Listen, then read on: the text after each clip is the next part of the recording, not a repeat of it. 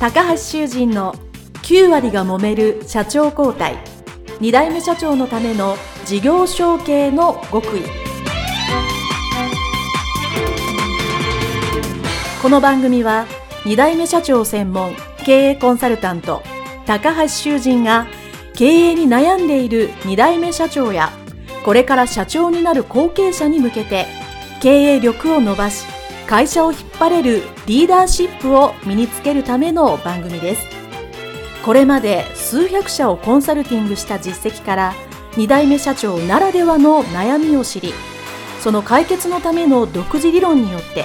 2代目社長もまた従業員も幸せに仕事ができることを目指した内容です。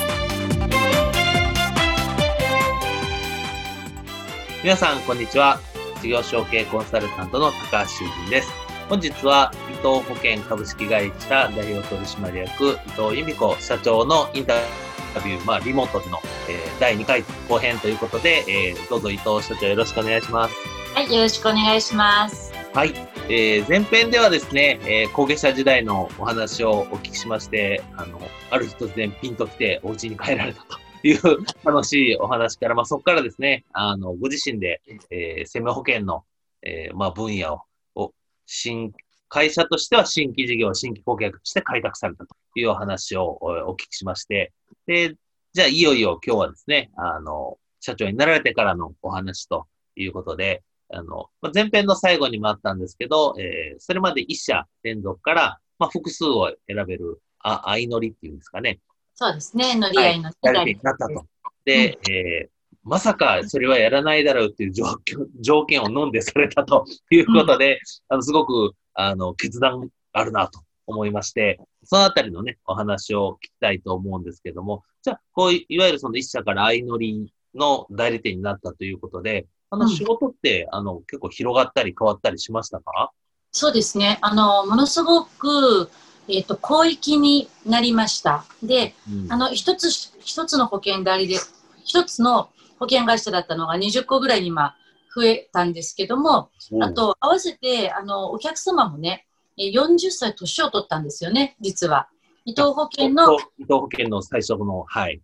最初の20歳だった方が60歳になってるってことですから、うん、でもそもそも父が始めたのが30代の前半ですから、うん、やっぱりお客様ってその前後のお客様が多いんでね、今ちょうど70歳とか、はい、70ぐらいまで来てるんですね。で、最初は若くて、お子さんもちっちゃくてってお客様が、実は今度自分の相続を考えるとこぐらいまで来てますので、うん、今は保険だけじゃなくて、保険とすごく親和性の高いこの相続のコンサルタントですとか、うん、年金なんかのアドバイスも、えー、最近有料ですけどもね、やらせていただいたりとか、まあ、そういうふうに幅がすごく広がってきてます。ということは、その、えっと、その愛、その、まあ、会社の名前が変わったライノリ保険になられたのが、えっと、今から何年前ぐらいなの？乗り合いの代理店になったのは、今から15年前です。15年ぐらい前ですね。はい。ちょうど私が名ばかり社長になった時です。名ばかり社長にはい。の、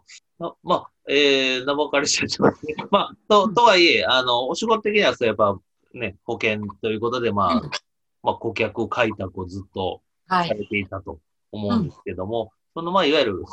名ばかり社長から、まあ、うん、名ばかりじゃない、真の社長になった時あったと思うんですけど、うんはいはい、なんかきっかけがあったんですえっ、ー、とね、真の社長はね、実は父が亡くなった時です。9年前に亡くなったんですけども、あのー、半年も持たなかったんですね。がんが発覚してから。ですので、あの損害保険って通常こう1年間で回っていくんですよね、お客様に。4月の公開のお客様、6月のお客様、7月のお客様というふうに会っていかなきゃいけないんですけども、半年しか持たなかったもんですから、あのかなりのお客様がこの後ご継続いただけないんだろうというふうに踏んだんですけども、99%のお客様が残っていただけました。あ、うん、そうなんですね。すごくありがたいなと思うんですけど、やっぱりそれはこう彼が、えー、何十年ももう築き上げてきた人脈と、あとはまあちょこっとこう毛の生えた組織にしてたことですね。私も入ったりとか、その他何人かが入って、組織だってやってるっていうことに関して、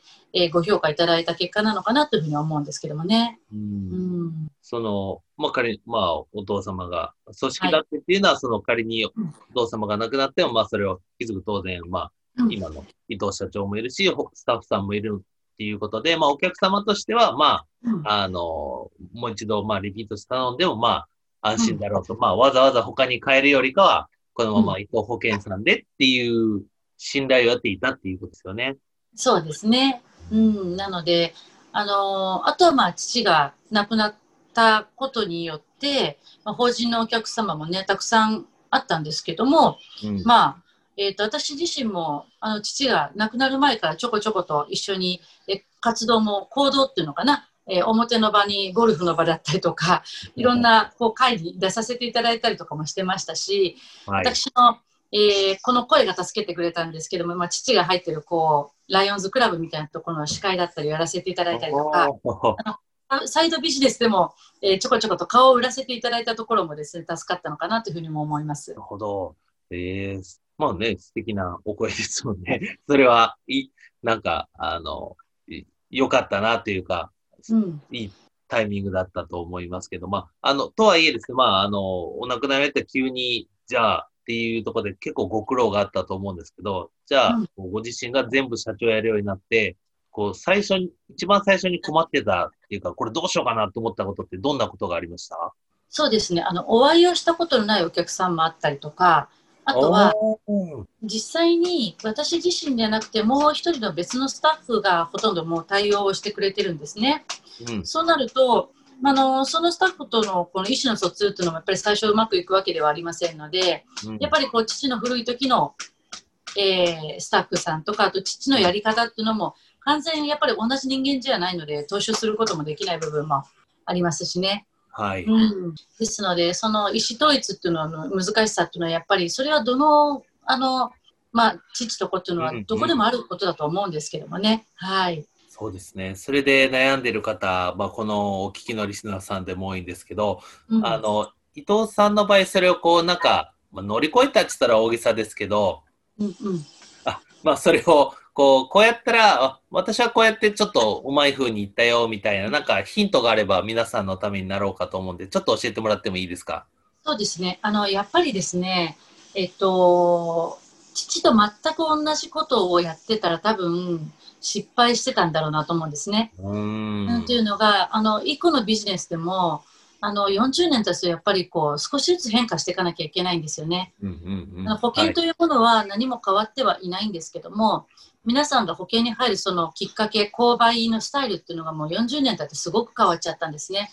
以前は人間関係ですけども、今こういろんななんとかの窓口があったりとかあの通販があったりとかどんどんスタイルが変わってでこのコロナが来て、どんどん携帯が変わっていきますので自分自身にやっぱりこう販売のスタイルっていうのはあの時代に合ったものを身につけていくということで私は乗り切れたかなと思ってるんですね。ですからそこに対してのいろんな勉強会に出たりですとかあとは父とは違うもう一個の何かっていうのを身につけれたのが、まあ、ファイナンシャルプランナーということだったんですけども、うんうん、何か違うもう一個っていうのは私の自信になったのかなっていうふうに思います。全く同じやり方だったりすると超えられないっていうのは100も承知というか。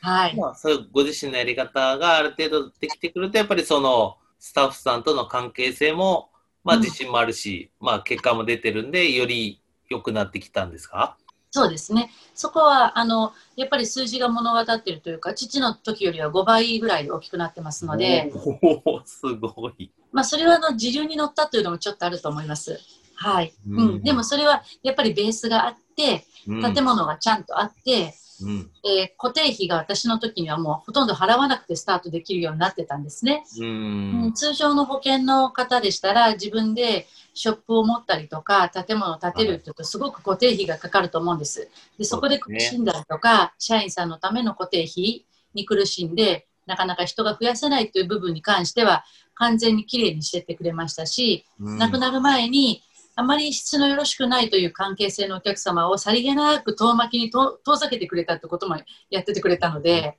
すごい、はい、やっぱり女だと難しいだろうという職種もあったりはするんですよね、うん、私自身が。そこを考えてくれてたのはすごくありがたかったなというふうに思います。すごいお父さんはですね、なんか聞けば聞くほど はい、ありがとうございます。まあ、あの、とはいえですね、あの、多分いろんなご苦労もあったかと思いますけども、まあ、えー、まあそうは言ってもですね、まあ会社を引き継がれて、まあ今にして思うと、まあこういうのが良かったなって思うことはどんなことがありますか？えっとですね、あの、私が入社するときに、あなたのスタッフを入れなさいって言われたんです。一番最初の、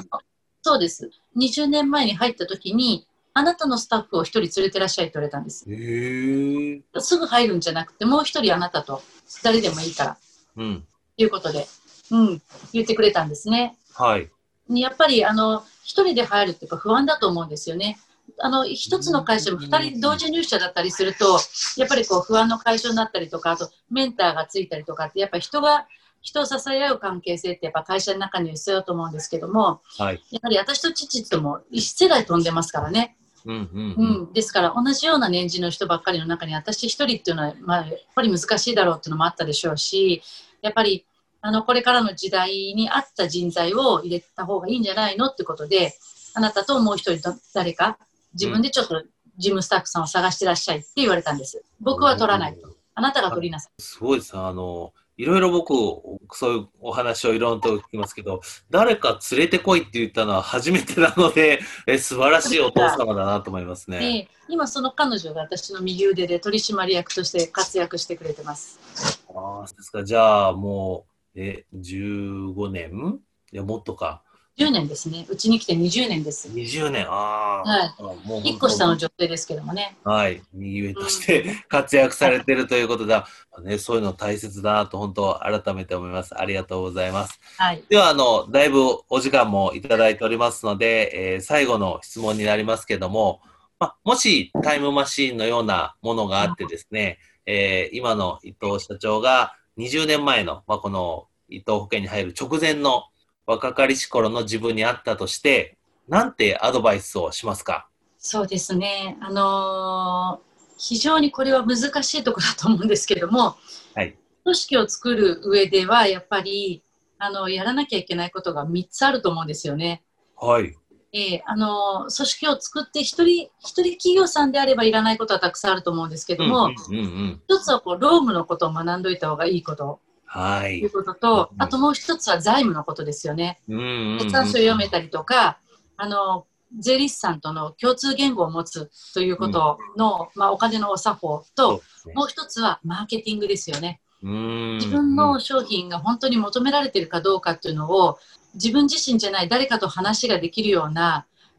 環境を自分に作らないとですね、ちょっとゆでガエルになっちゃうような気がする時があるんですよね。見えなくなっちゃう時があります。ね、この3つを何かのきっかけでもいいですし、今でしたら、例えば、今日のような高橋さんと私のようなポッドキャスト聞くとかって、こういう環境がすごくいっぱいあるじゃないですか。うん、YouTube 先生もいっぱいいますし、はい、あのどこにでも先生っていると思うので、自分がアンテナ立てて、そういうとこを過去から本当だったらできてたら、もっと楽にできてたんだろうなと思います。はい。ありがとうございます。でもね、はい、本当に確かに、ローム、お金、マーケティング、これも会社やる上で絶対3つとも入れますもんね。もう人物金、うん、まさにそのものだと思うんで、はい、それの勉強というかね、知識は絶対あった方が私もいいと思います。はい。それではですね、えー、インタビューどうもありがとうございました。えー、伊藤保険株式会社代表取締役伊藤由美子様でございました。どうもありがとうございました。はい、ありがとうございました。失礼します。